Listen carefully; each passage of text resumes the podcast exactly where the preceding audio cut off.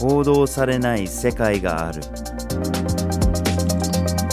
グローバルニュースビュー GNV ポッドキャストへ。ようこそ。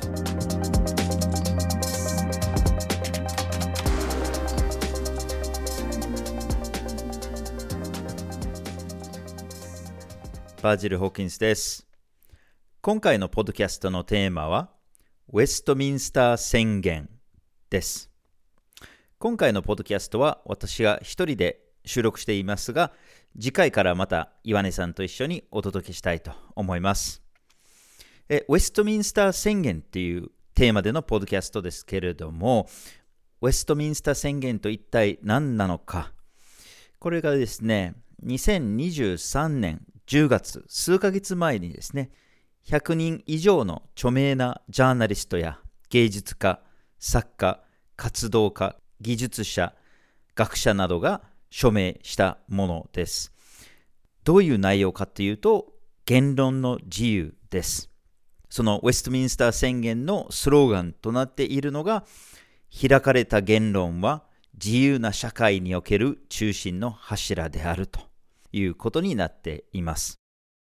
なぜこのような宣言が生まれたかというと、西側諸国などの本来なら民主主義が定着しているはずですけれどもそういう国々での言論がさまざまな方向から脅威にさらされていてそれが自由な社会の実現と維持には大きな問題になっているんじゃないかと、まあ、警鐘を鳴らすためのものですね。で、このウェストミンスター宣言の文章ですけれども、普通にネットで見ることができますし、また GNV が翻訳を担当しており、日本語版があるので、ぜひご覧になってください。今日のポッドキャストの紹介文のところにもリンクを入れています。今日のポッドキャストでは、ウェストミンスター宣言の紹介をしつつ、その背景にある問題や今後の問題についても紹介したいと思います。そこで、まずはじめに、ウェストミンスター宣言とその背景について話をしてから、検閲複合体、そして今後の課題っていう3つのテーマでお送りします。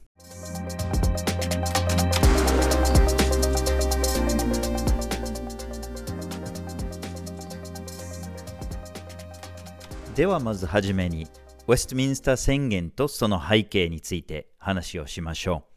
う。まあ、先ほど言いましたように、ウェストミンスター宣言っていうのは、西側諸国などでの言論の自由に関するもので、それについて警鐘を鳴らすものとなっています。2023年の6月にこの現状に危機感を持った人たちがイギリスのウェストミンスターで集まり話し合いを持った上で作成していったっていう背景があります。で作成したものは百数十人の人たちが署名をしてでイギリスの首相にも提出しています。宣言の中には様々な問題が言及されているんですけれども、宣言のベースになっている一つが、世界人権宣言の第19条ですね。これが言論の自由、表現の自由に関するもので、この19条を読み上げると、すべての人は意見及び表現の自由に対する権利を有する。この権利は干渉を受けることなく、自己の意見を持つ自由、並びにあらゆる手段により、国境を越えると否とに関わりなく、情報及び思想を求め、受け、及び伝える自由を含むということですけれども、まあ、かなり強い言論の自由に関するものがこの世界人権宣言に含まれています。でそれが脅かされているのではないかということでこの宣言が作成されています。言論の自由が厳しく制限されているような権威主義の国、まあ、北朝鮮だったり、トルクメニスタンだったり、エリトリアだったり、中国だったり、こういう国々とはレベルがもちろん違うんですけれども、これまで言論の自由が守られてきたというふうにされてきた民主主義国家でも、近年なかったほどのレベルに規制がかかってしまっているのではないかというふうにされています。その背景に何があるのだろうか。十数年前は遡ることができるかと思います。一つがやっぱり SNS の台頭ですよね。一人一人が自由に多くの人に対して発信をすることができて、そしてそこでいろんなアイディアが、いろんな言葉がぶつかり合って、まあ一つの公共の広場と呼べるものが生まれていったんですね。それが一つでしょうね。またその同じくらいの時期に、ウィキリークスという組織が生まれて、政府が守ろうとした不都合な事実、秘密などを暴いて、この政府がこんな悪いことをしてるんだっていうような情報をたくさん公開していったんですね。これまでに情報を割とコントロールできた政府たちがだんだんとコントロールできなくなってしまったっていうものがありますよね。そしてもう一つのきっかけが、その数年後の2016年のアメリカの大統領選挙ですよね。ドナルド・トランプが当選して、ヒラリー・クリントンが負けて、でその前後からフェイクニュースだとか、まあ、それが後に偽情報と、そういうような概念が流行するようになります。偽情報が流通してて怖いんだと。そういうような状況になるんですよね。同時にクリントン陣営が負けた原因には、ロシアがたくさんの偽情報をアメリカに流したからだというような噂、まあ、ほぼデマに近いんですけれども、そういうような言説を流して、情報環境には外からの国の脅威があるんだと、それを大きく強調していったんですよね。また新型コロナウイルスが流行った時も、ロシアがウクライナに侵攻した時も、偽情報がたくさん流行ってる、これは止めないと、大きく脅威として見せる政府の姿が目立った。という流れがあるかと思います。で、今回のウェストミンスター宣言に署名した多くの人が、そういうような流行する言説、流行する主張に異議を唱えた人たちがいるんですよね。まあ、つまりそのアメリカ政府の中で作り上げられたロシア疑惑と。それは本当は違うんじゃないのと証拠を持って反論するジャーナリストたち。あるいはコロナが流行した時にいろんなところでの情報の規制があった時にちょっと待ったこの情報の規制がおかしいだろうと。ロシアのウクライナ侵攻に関しても同じく異議を唱える人たち。がたくさん署名しているんですね。また異議を唱えたからこそ商業メディアでいられなくなった人たちも何人もいます。ニューヨーク・タイムズやガーディアンやザ・ネーションなどの大手報道機関で記者をしていた人たちがいくつかの事象について権力や富が集中するところと見解がずれるところからそこにいられなくなって独立系メディアに移った人たちですよね。しかしそういう人たちだけではないんですよね。その署名者における幅が非常に広いんです。それバックグラウンドの幅ももちろんあるんですけれども思想の幅も広いんです。左寄りの思想を持った人も右寄りの思想の人たちも一緒になって署名しています。しかしこのウェストミンスター宣言の作成において中心的な役割を果たしたとされているのはツイッターファイルズに関わったジャーナリストですね。Twitter ファイルズっていうのは、まあ一言で言いますと、アメリカ政府が SNS のプラットフォームの Twitter ですね。まあ、現在 X と呼ばれているんですけれども、当時は Twitter だったんですね。アメリカ政府が Twitter に対して圧力をかけて情報を検閲していたということを暴いたものですね。GNV では Twitter ファイルズに関するポッドキャストもありますので、よかったら聞いてください。こういった人たちが西側諸国における言論の自由に対して危機感を持ってこの宣言を作成して署名しています。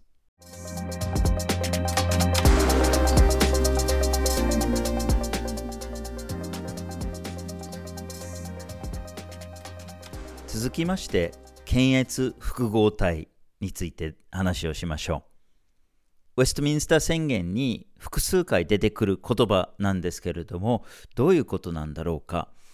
まあ、実は偽情報の文脈で GNV のポッドキャストでも記事でも取り上げていますので、そこをもう一度おさらいしていただくといいのかもしれないんですけれども、まあ、簡単に言いますと、社会におけるさまざまなアクターが一緒になって情報の検閲に関わっているという状況を指しています。検閲って言えば、まあ、これ政府がするものだと、まあ、法律によってある言論を禁じたり、書類に黒塗りをしていくものだとか、そういうようなイメージがあるかと思います。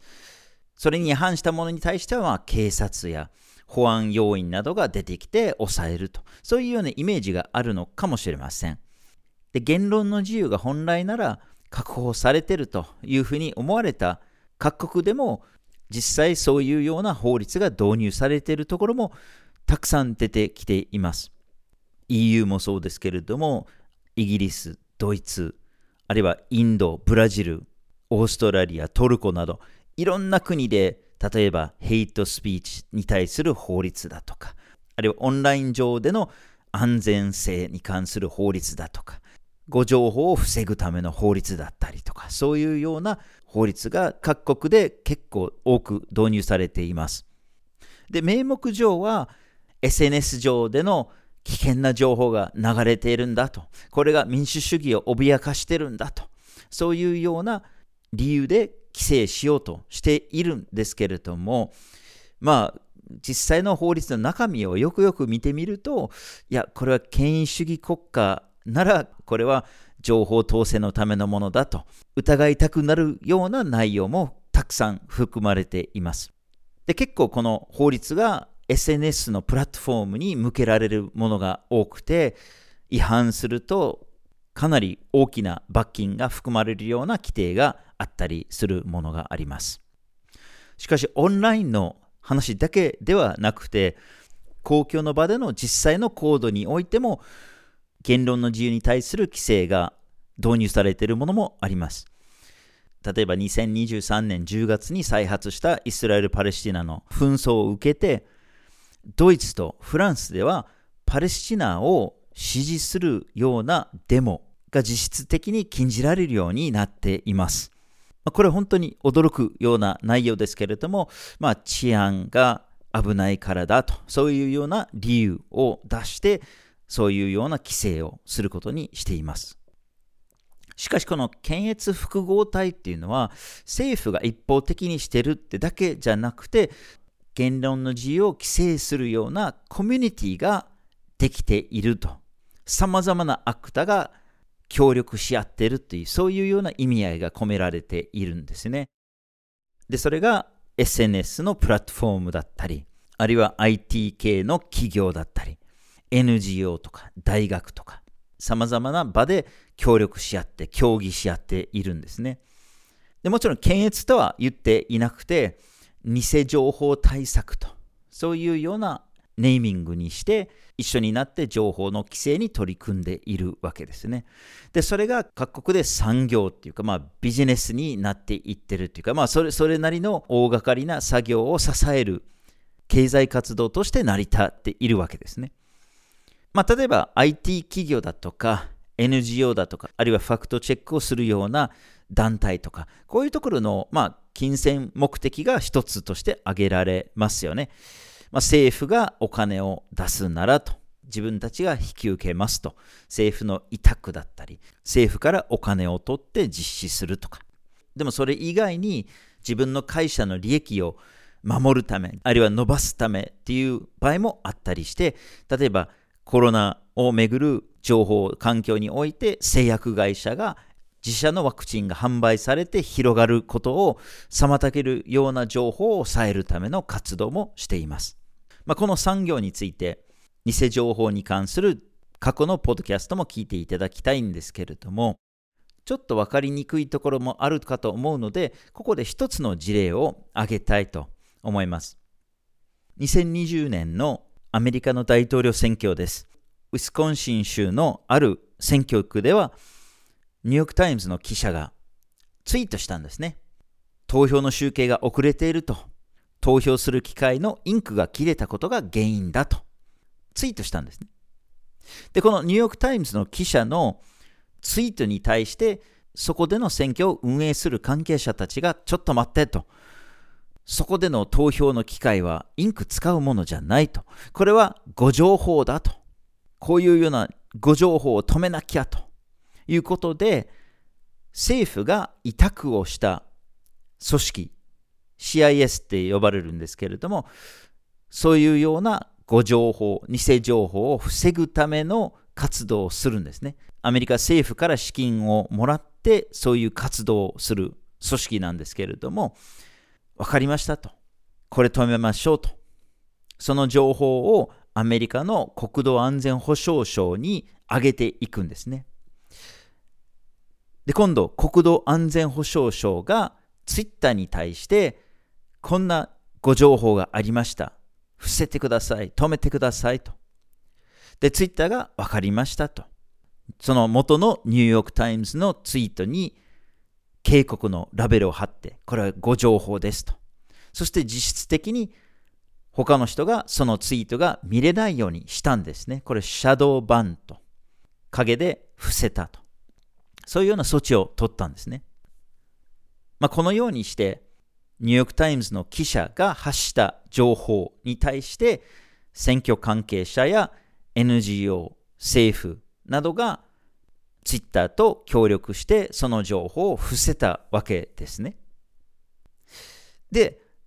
蓋を開けてみると、実は間違ってたのがニューヨーク・タイムズではなくて、その選挙区に一部ではインクを使う機会が実はあったんですね。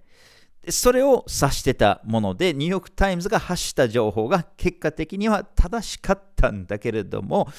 ご情報としてその発信が伏せられました。で、この事例は、情報を伏せる側のミスだったんですけれども、ミスじゃなくて、正しい情報だと分かりながらも、伏せようとする場合が少なくないんですよね。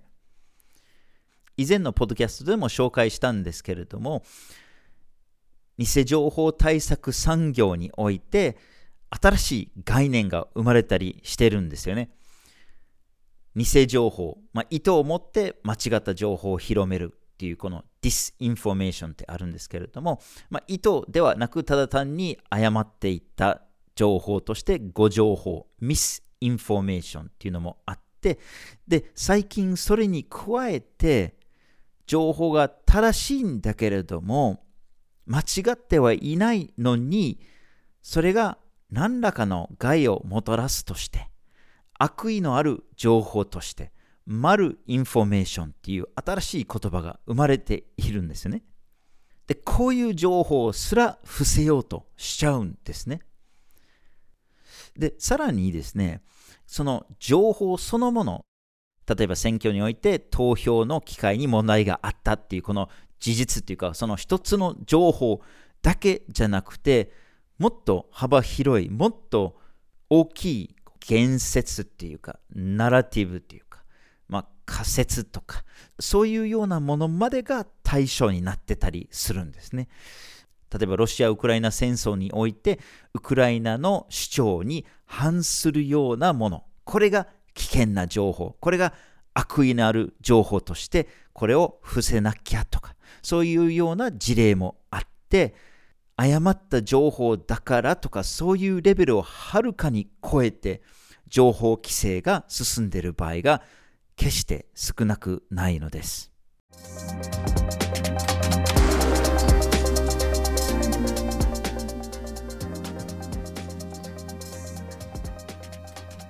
では最後に今後の課題について話をしましょう。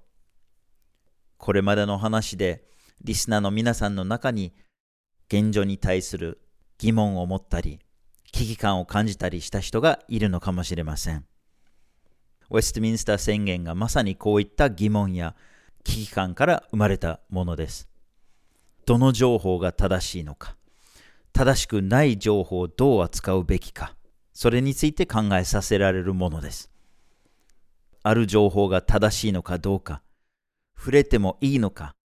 結局のところ権力や富を持つ者が決めるものなのか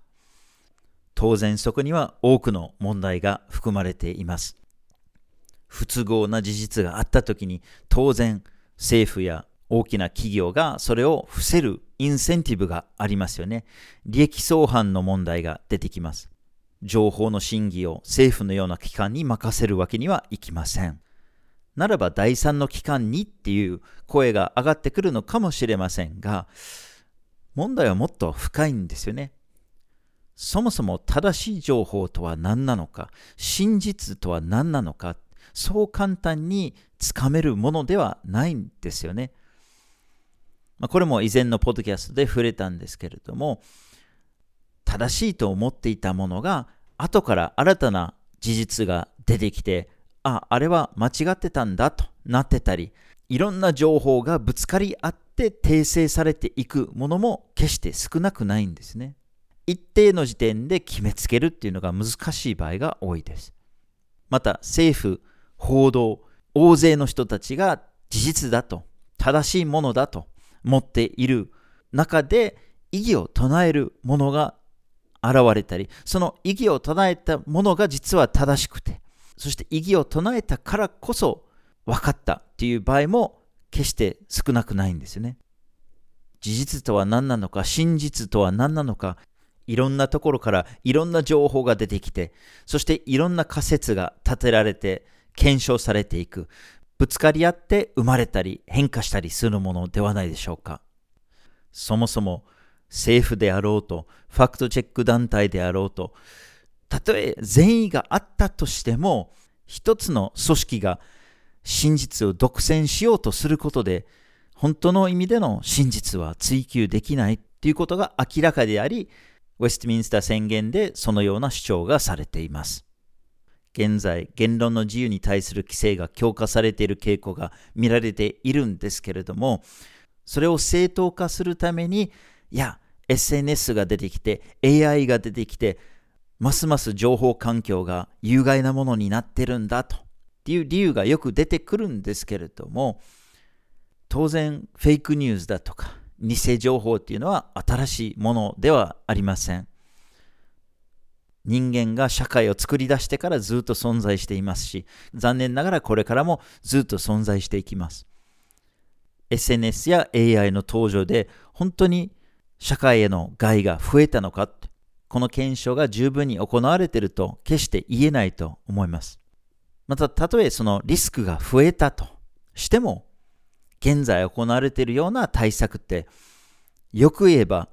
過剰反応だと言えると思いますし、悪く言えば意図的な情報統制と言えるのかもしれませんね。新型コロナウイルスのような危機が起きるたびに、どさくさに紛れて都合の悪い情報を抑えるだけじゃなくて、今後も抑えることができる仕組みの確立をしていくとそういうような可能性だって否めないと思います。ウェストミンスター宣言のスローガンとなっている言葉を再び言いますと、開かれた言論は自由な社会における中心の柱であると。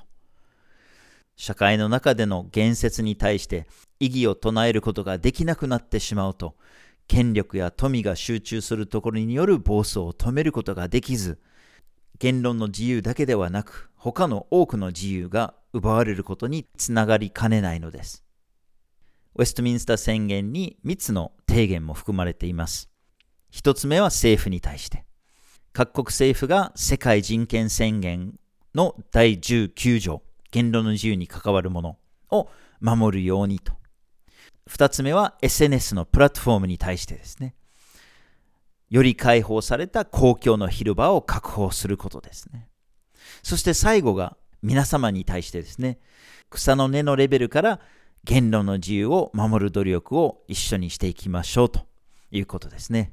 ぜひ皆さんにも考えていただきたいと思います。今日は2023年10月に発信されたウェストミンスター宣言についてお届けしました。ウェストミンスター宣言とその背景、検閲複合体、今後の課題という3つのテーマでお送りしました。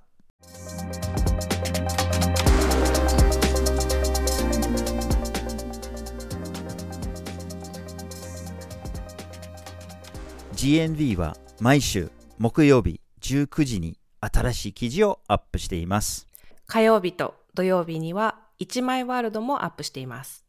LINE、Facebook、Instagram、旧 Twitter の X でも発信しています。このポッドキャストは毎月第1、第3月曜日の朝に配信しています。ポッドキャストや記事へのコメント、感想、ご質問もお待ちしています。ぜひフォローしてください。